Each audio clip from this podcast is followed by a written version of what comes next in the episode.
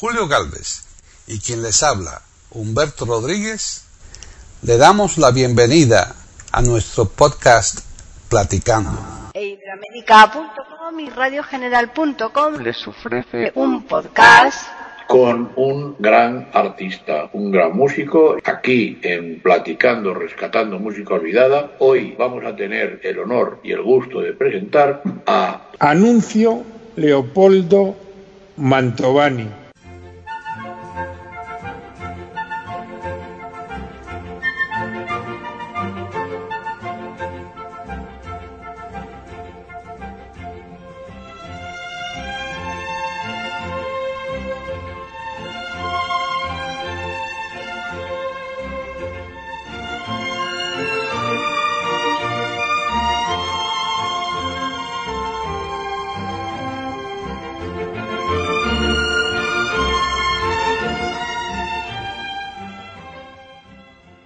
Bienvenidos otro día más aquí a Platicando Podcast, rescatando música olvidada en iberoamérica.com. Soy Paqui Sánchez Galvarro y está conmigo Antonio Cuellar Ruiz en Talavera de la Reina, Toledo, en España. ¿Qué tal, Antonio? Tenemos un día, hemos empezado, nos han despertado a las ocho y pico de la mañana con truenos y esas cosas. Ya. Y ha llovido y huele de maravilla porque estoy muy cerca del campo y nos ha bajado la temperatura a 5 o 6 grados que es muy de agradecer. Exacto, es porque muy ya de estábamos, agradecer, sí. llevábamos unos días por encima de 30 y Hmm. ya está bien. Exacto, sí, sí, sí, sí. Nos han pasado la fregona por las calles y tal, y ha quedado todo bonísimo.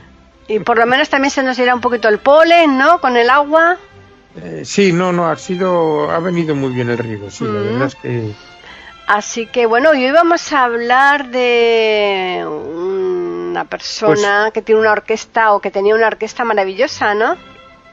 Pues lo que me extraña que no se haya hecho antes este podcast, fíjate. Ya.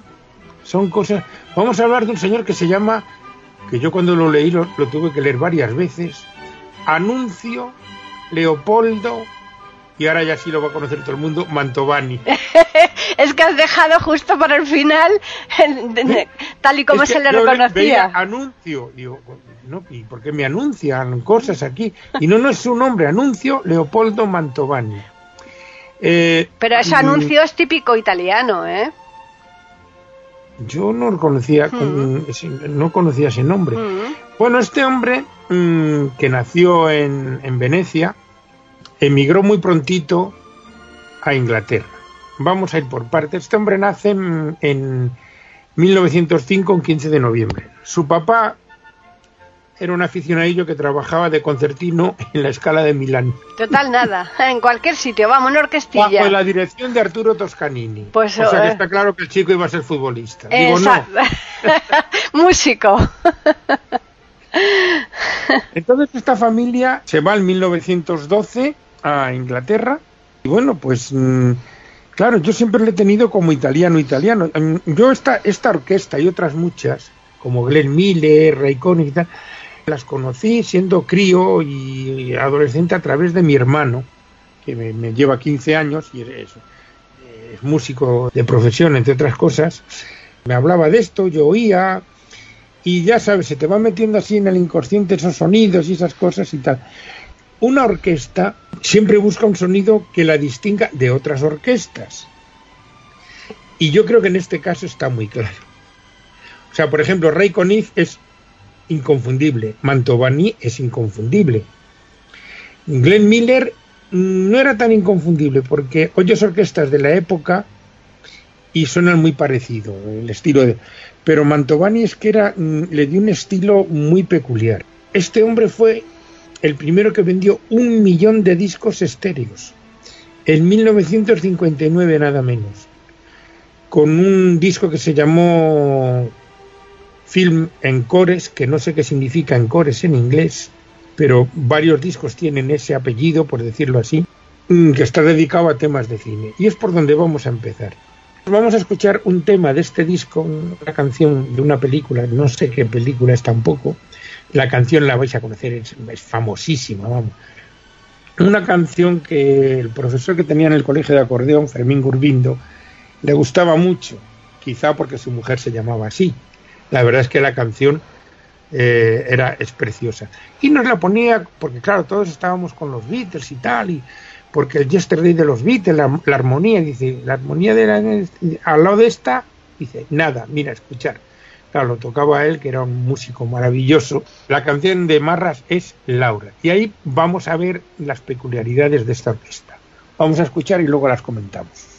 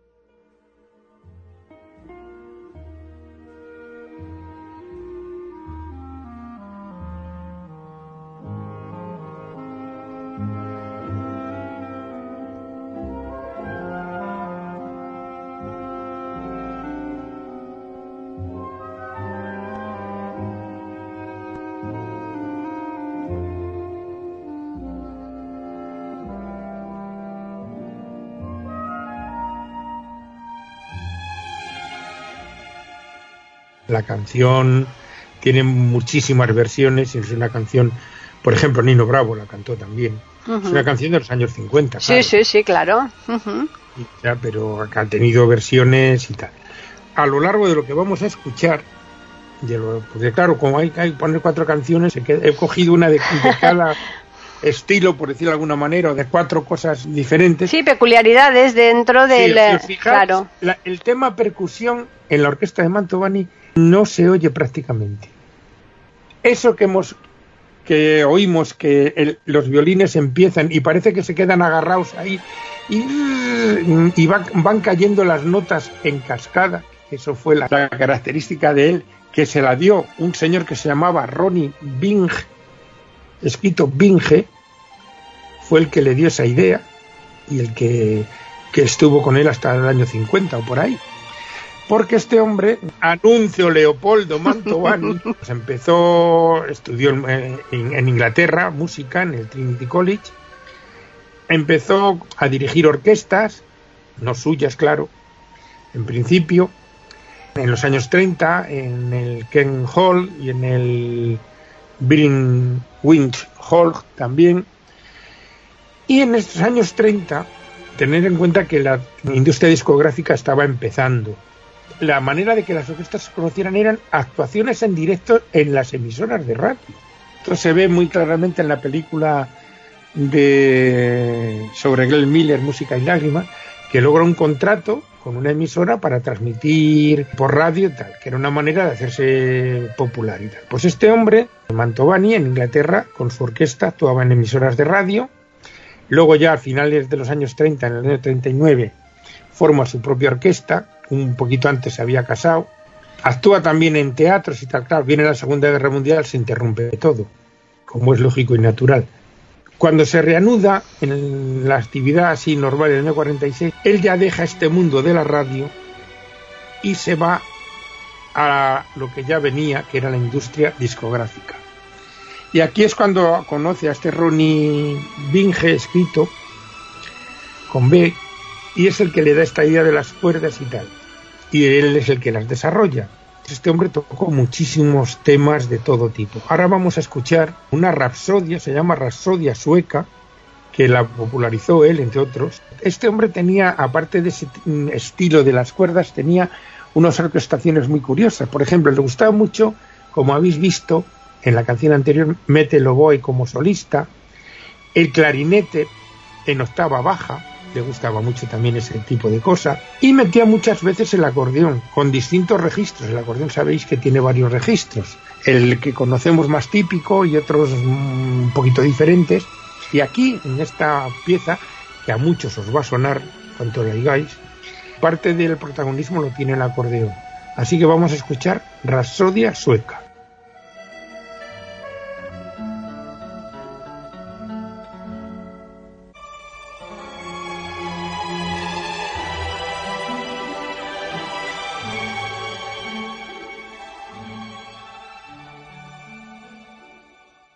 Pueden escuchar otros de nuestros podcasts en eiberoamerica.com.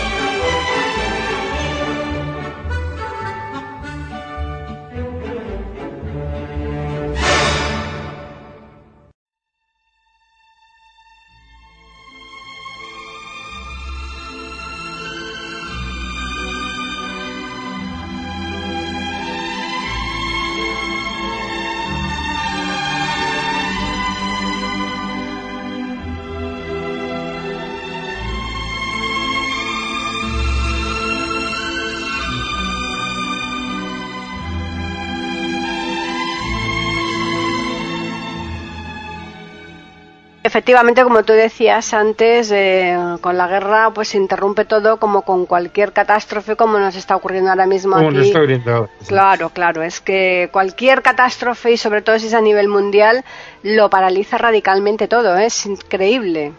Un Sí, antes sí. y un después, ¿eh? Mm.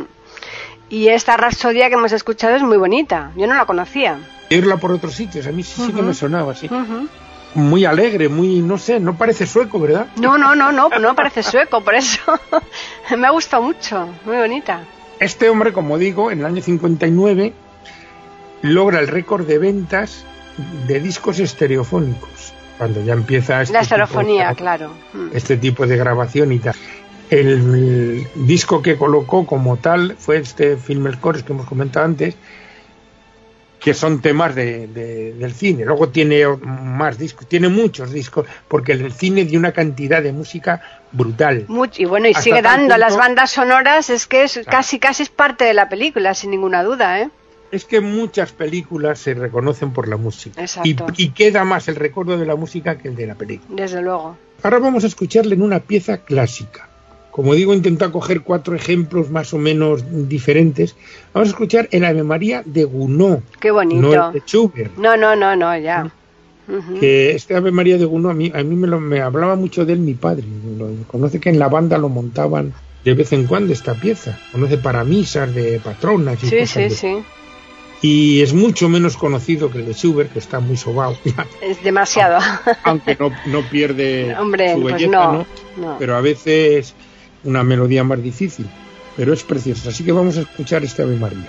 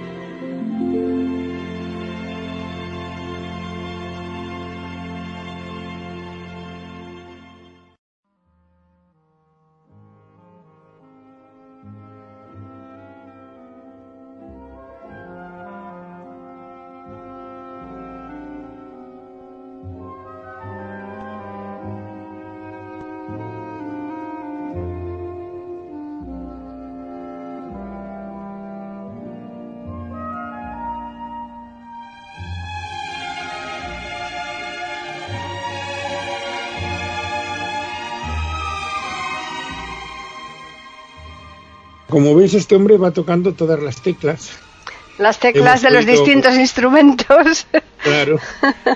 Eso que tiene creo que es la celesta. Si os fijáis, si os fijáis. La celesta es como un pianito, ¿no? Sí, pero también lo va dejando como o sea, quedan las notas como sostenidas en el aire. ¿eh? Ese efecto eco es también su característica, aparte de esa cascada de cuerdas.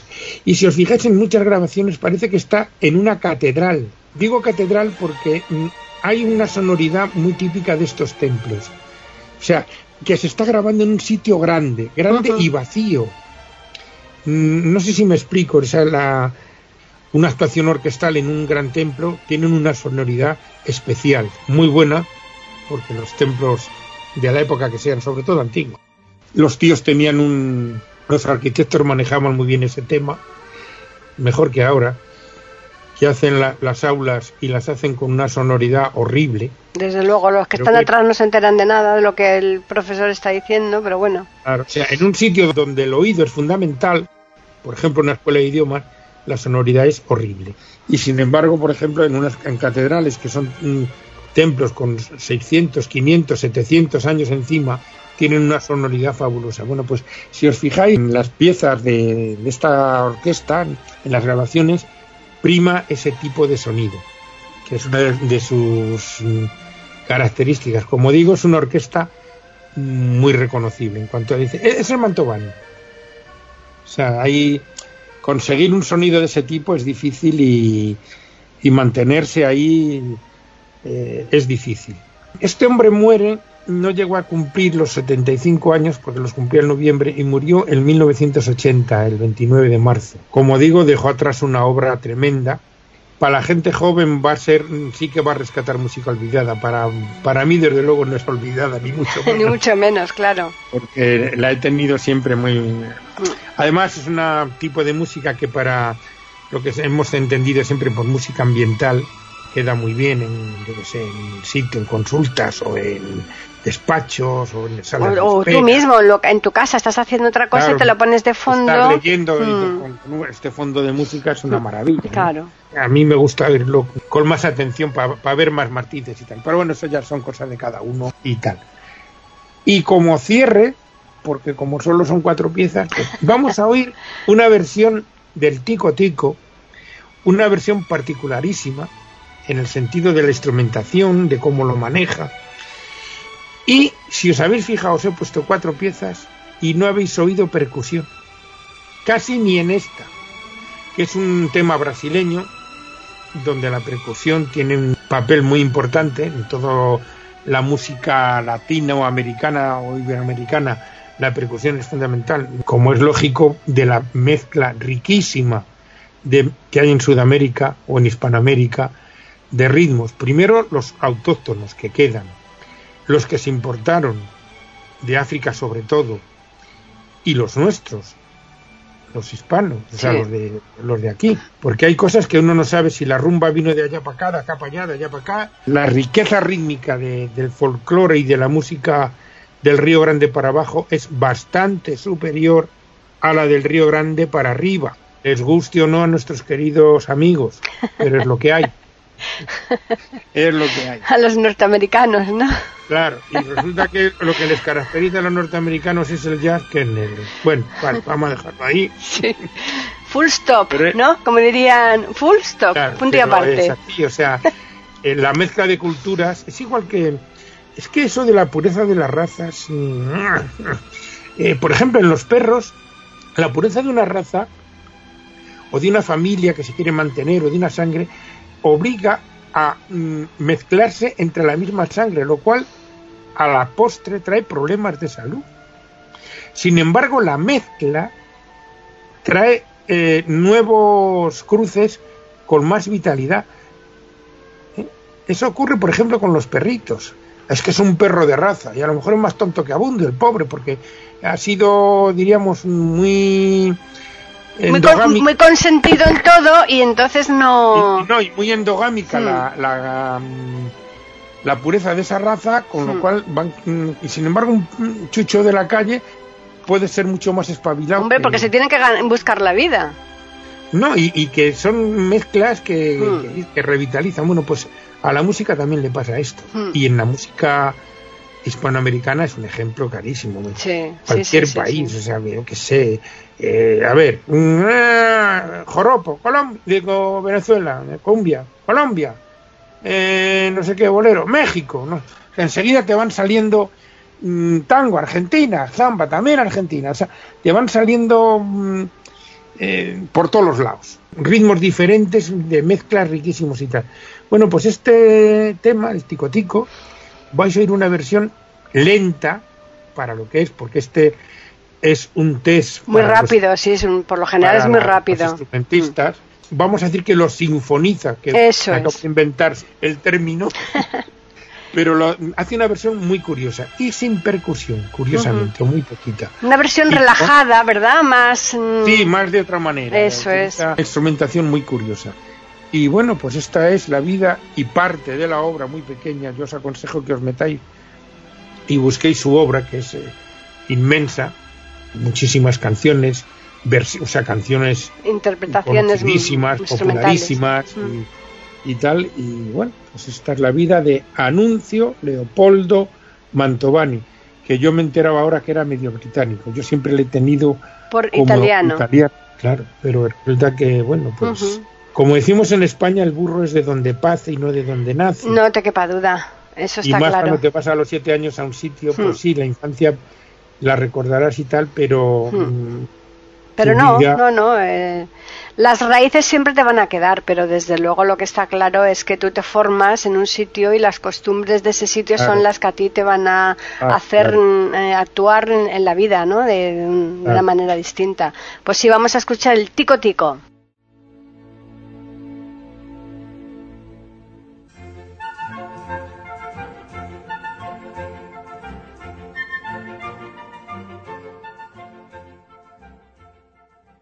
Pueden escuchar otros de nuestros podcasts en eiberoamerica.com.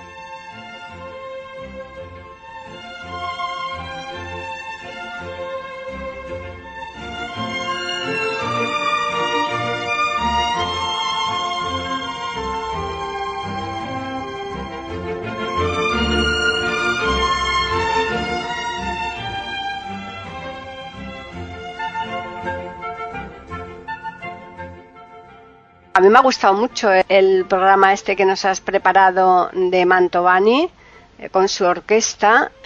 En fin, el caso es que ya hemos concluido este podcast de Mantovani, muy bonito, con unas canciones que has seleccionado muy interesantes por las peculiaridades que conllevan. Y Me ya... he visto negro. ¿eh? Así Me he que... visto negro. Así, claro, te has visto negro porque son tantas que, claro. Claro, y- digo, voy a coger una de cada, Exacto. de cada estilo. Sí. No he puesto ninguna pieza italiana cuando él era italiano. Ya, pero que bueno. las tiene.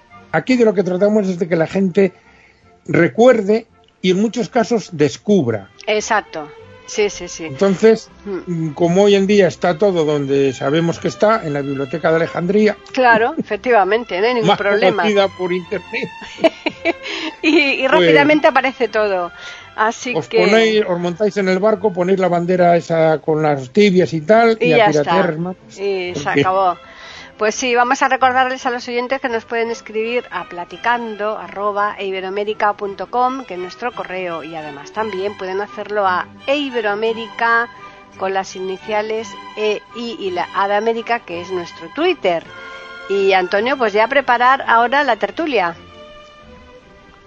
Eh, sí, ya la tenemos. Va a ser un poquito dulce. Un poco dulce, poquito sí, sí, sí, sí. Golosilla, golosilla. Y sí. tanto, y tanto. Así que a los oyentes recordarles que les esperamos el próximo miércoles aquí en iberoamérica.com con un nuevo podcast de Platicando Podcast Rescatando Música Olvidada.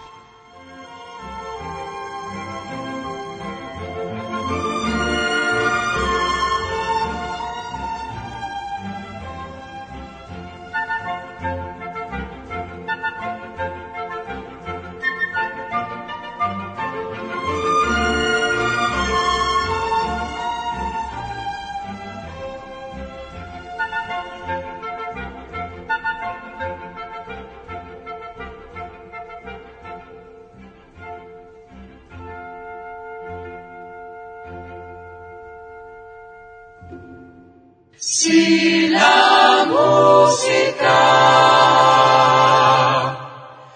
dejara de existir,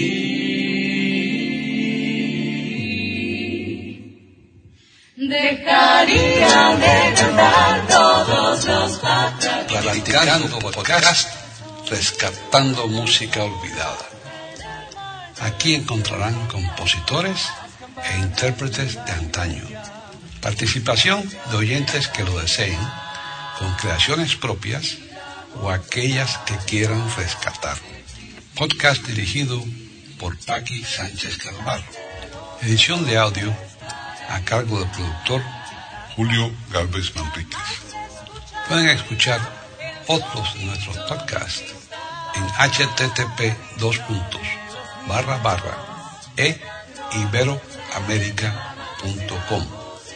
Pueden escribirnos por correo electrónico a platicando arroba e iberoamerica.com o por Twitter a e iberoamerica con la e, la i de Ibero y la A de América en mayúsculas.